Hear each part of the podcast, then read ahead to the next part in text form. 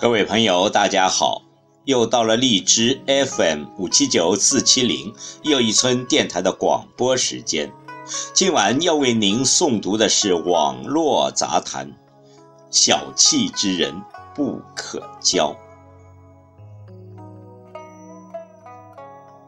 都说节俭是美德，其实一步之遥的邻居叫小气。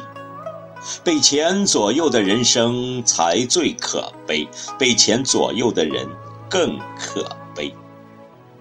不仅骨头很软，而且善变是这些人血脉里的基因。有人做了一个调查：什么样的人最让人讨厌？排名第一位的居然不是出轨的花男痴女，而是异口同声地说。小气鬼，请听网络杂谈：小气之人不可交。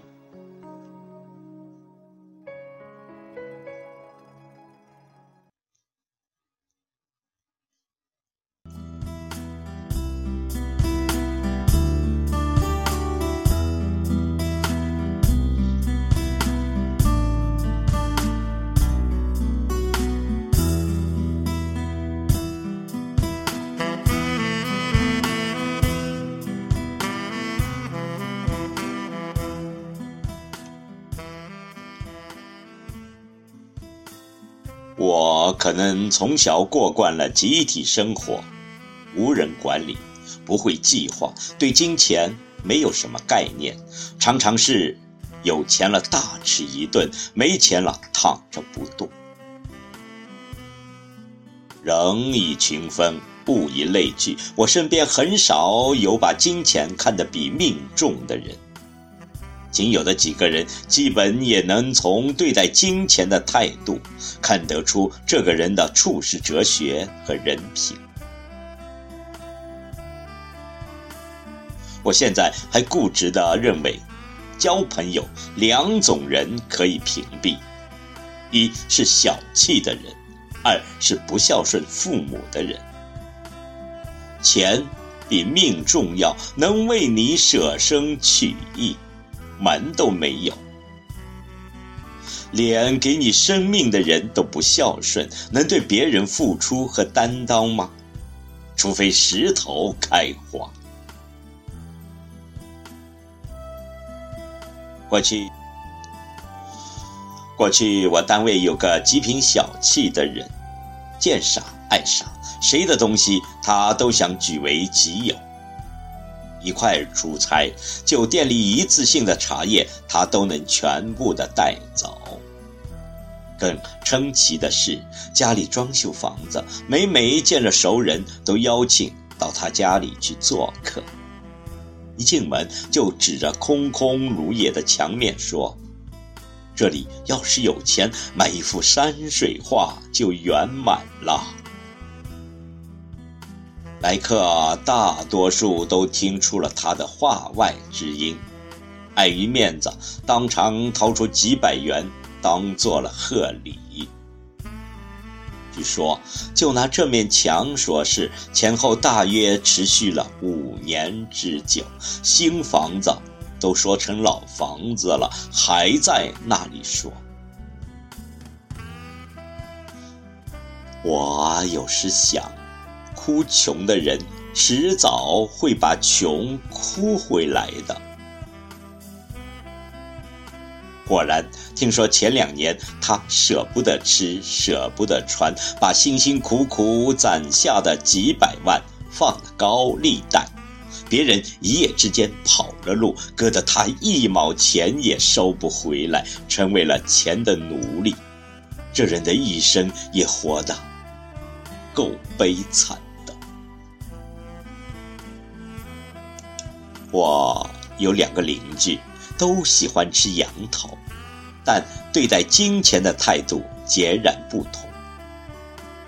一个人有了钱就买，一家人吃，美美的剔着牙；另一个人也喜欢吃，发誓等攒够了有富裕的钱了再吃。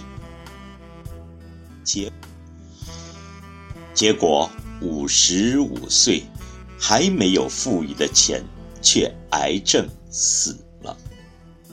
临死前就想吃个羊头。但已经咽不下去了。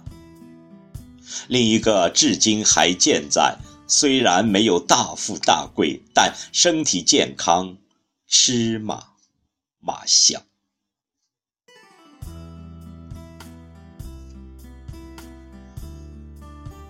我有个女同学，从恋爱到结婚，到离婚，我几乎是个证人。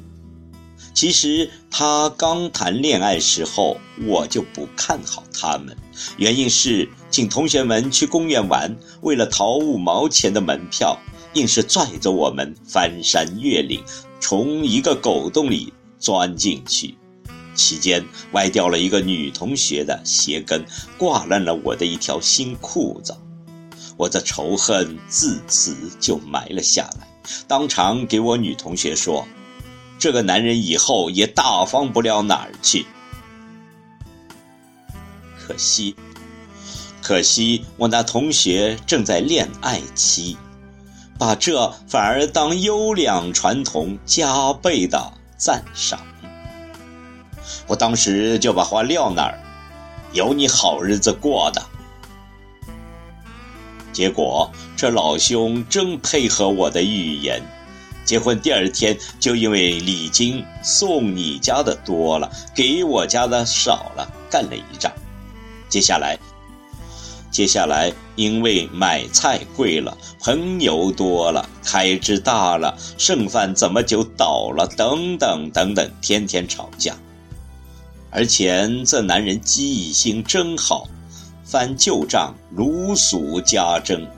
新吵一架，能把十年前的旧账都翻出来，结果为了毛毛分分就离婚了。我女同学总结，她前夫一生就做了两件事情：翻旧账，省小钱。毫不掩饰地说，小气之人是我最鄙视的人。男人、女人，你可以没钱、没地位、没品位，但一小气，你的人生就开始和自己较劲，启动了省钱模式，就是透支了自己的青春、激情和梦想，甚至是情谊和善良。被钱左右的人生，背后紧跟着爱占便宜、自私、没骨气、没志气。人穷不为过，小气才是祸。以此共勉。